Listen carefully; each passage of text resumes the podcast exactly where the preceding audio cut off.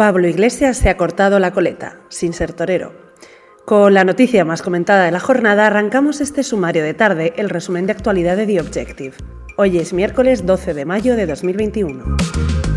Con el adiós a la vida política, Pablo Iglesias deja atrás también su antiguo peinado, esa coleta que le caracterizó desde que apareció en la escena política, tras el 15M. Seguiremos de cerca su nueva vida pública, parece que en este mismo mundo en el que nos movemos, los medios de comunicación.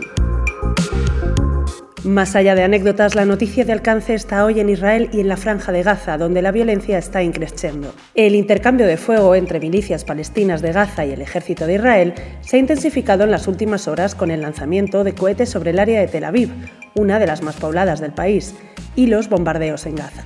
Es la peor escalada de los últimos años, con al menos 35 palestinos muertos, entre ellos menores, y 5 víctimas mortales en Israel. De vuelta en España, la artista multidisciplinar y de performance serbia Marina Abramovic ha sido galardonada este miércoles con el Premio Princesa de Asturias de las Artes. La multipremiada artista ha dedicado toda su vida a un trabajo que explora los límites del cuerpo y la mente a través de performances arriesgadas y complejas en una constante búsqueda de libertad individual, según afirma la Fundación Princesa de Asturias.